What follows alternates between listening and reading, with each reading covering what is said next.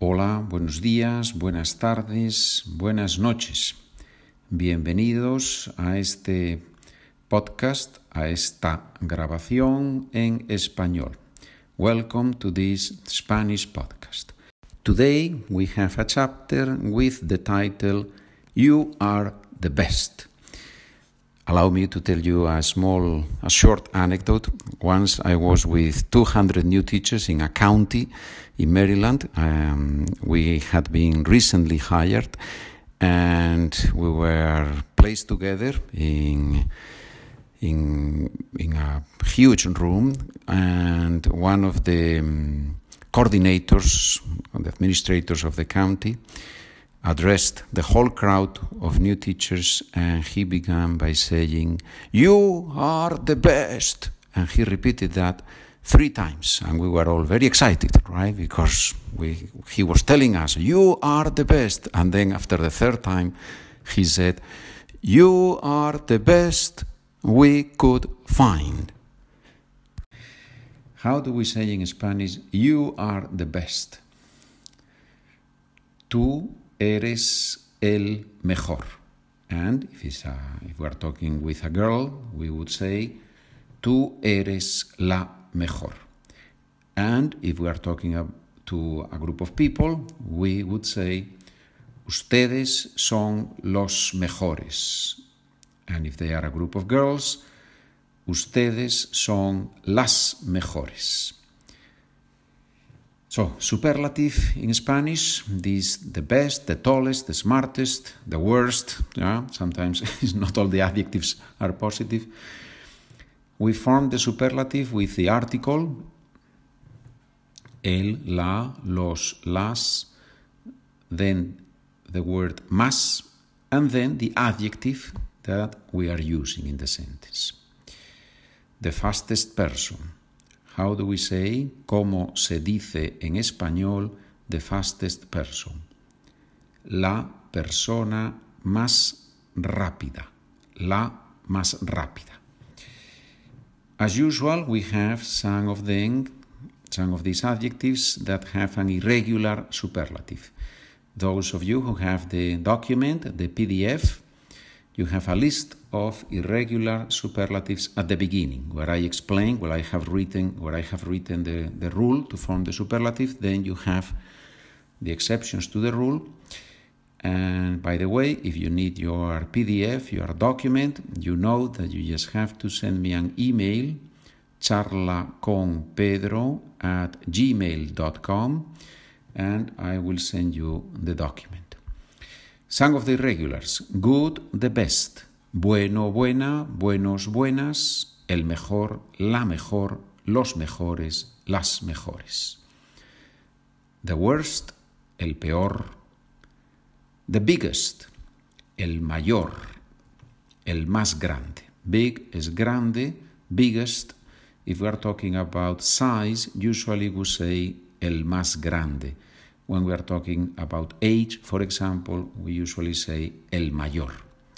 Something, something similar happens with small, pequeño. We can say el más pequeño if we are talking about volume, size, or we can say el menor if we are talking about age. Yeah? But I wouldn't worry too much about these irregular ones because with the use of the language, they are not difficult to learn. Yeah? The important thing, in my opinion, is to, to be able to translate the sentences, and that's why we will spend, as you know, most of this chapter with sentences, translating sentences. Let's begin with the sentences from Spanish into English.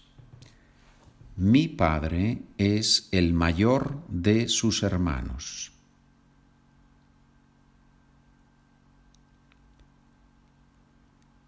My father is the oldest in his family, the oldest from his brothers, from his siblings, so the oldest in his family. Tu casa es la más bonita del vecindario.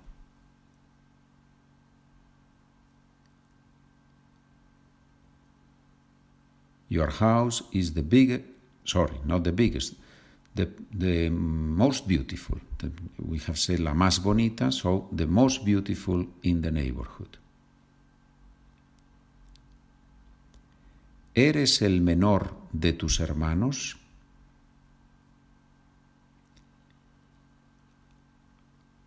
Are you the youngest in your family? Tu tío es bastante rico, ¿verdad? Your uncle is quite rich, right? Bastante and other words to express quantity are also part of this chapter. Those of you who have the document, you have also at the beginning a list of words that we use in Spanish to express quantity. Some of them come up in these sentences. He visto el coche más lujoso del mundo.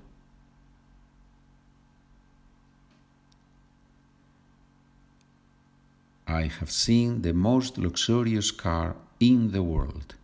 In English, we say the most in the world. In Spanish, we say el más del mundo. So, in the world, in Spanish, del mundo. Another example. Tu prima es la chica más bonita de toda la ciudad.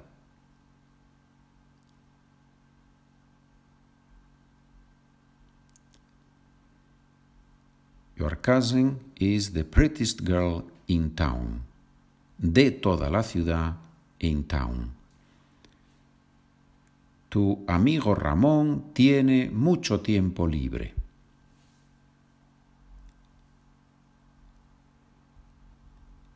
Your friend Ramón has a lot of free time. Tengo que decirte algo. ¿Tienes tiempo?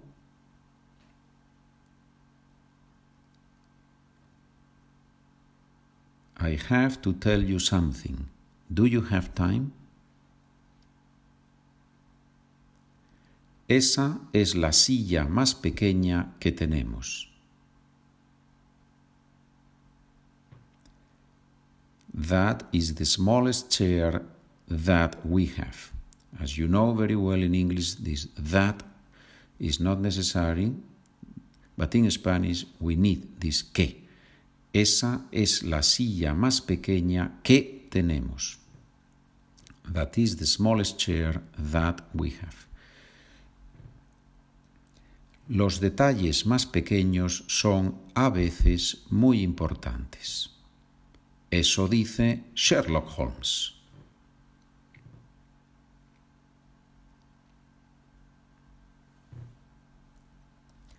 The smallest details are sometimes very important.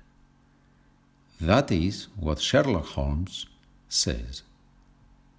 Eso dice, that is what somebody says. Nadie ha venido todavía, pero van a venir todos, seguro.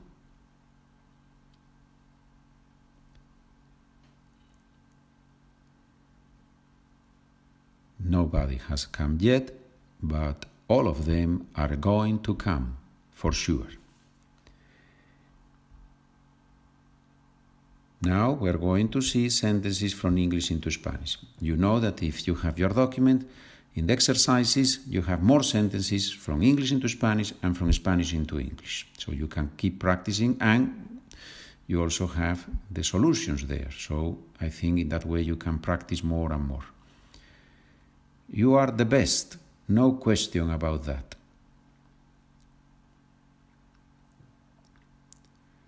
Tú eres el mejor, no hay duda. She is the fastest in her team.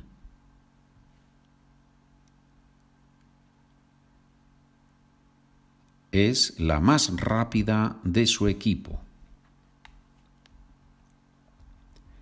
I want to learn a lot of Spanish.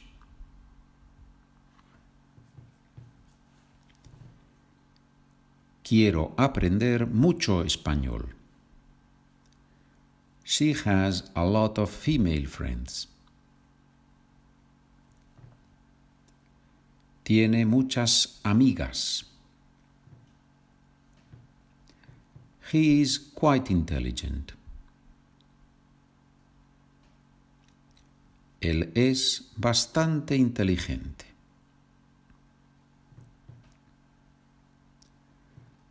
My sisters are the best swimmers in their school.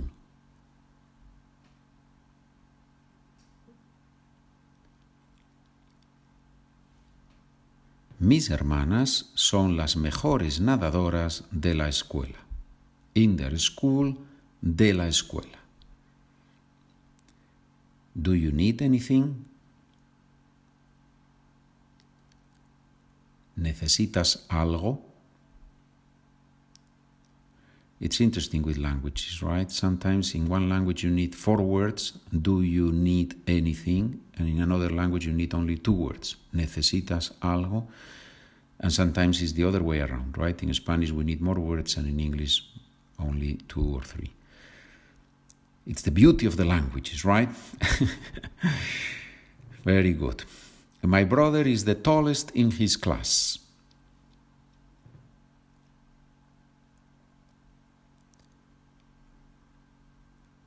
Mi hermano es el más alto de la clase.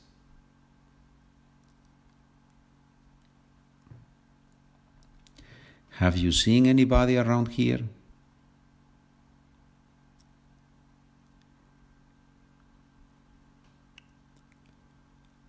¿Has visto a alguien por aquí? Most of the people use a cell phone nowadays.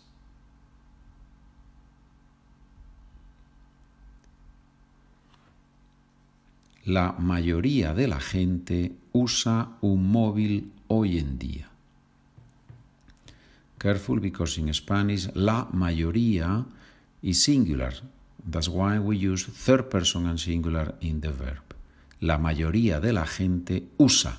We don't say la mayoría de la gente usan un móvil. We usually don't say that. Why have you bought the most expensive one?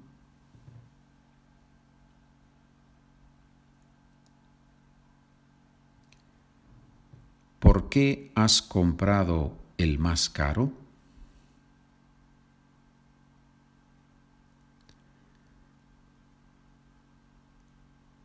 One of you, one of the students, has written to me and said that he uses this podcast in his commute to, to learn the, the verbs and the vocabulary and that he uses, he listens to it again and again. Well, I am very happy because because uh, that's the reason I do this. so, so you can use it again and again. That's the beauty of the podcast, right? That there is no limitations on the number of times that you can that you can use it. So I am very happy when you write and you make a suggestion or you make a comment or you say something. I appreciate when you do that. Thank you very much. Muchas gracias por escuchar. Thank you for listening. And I hope, espero que hayas aprendido mucho. I hope you have learned a lot. Hasta el próximo capítulo. See you on the next podcast. Adiós, adiós.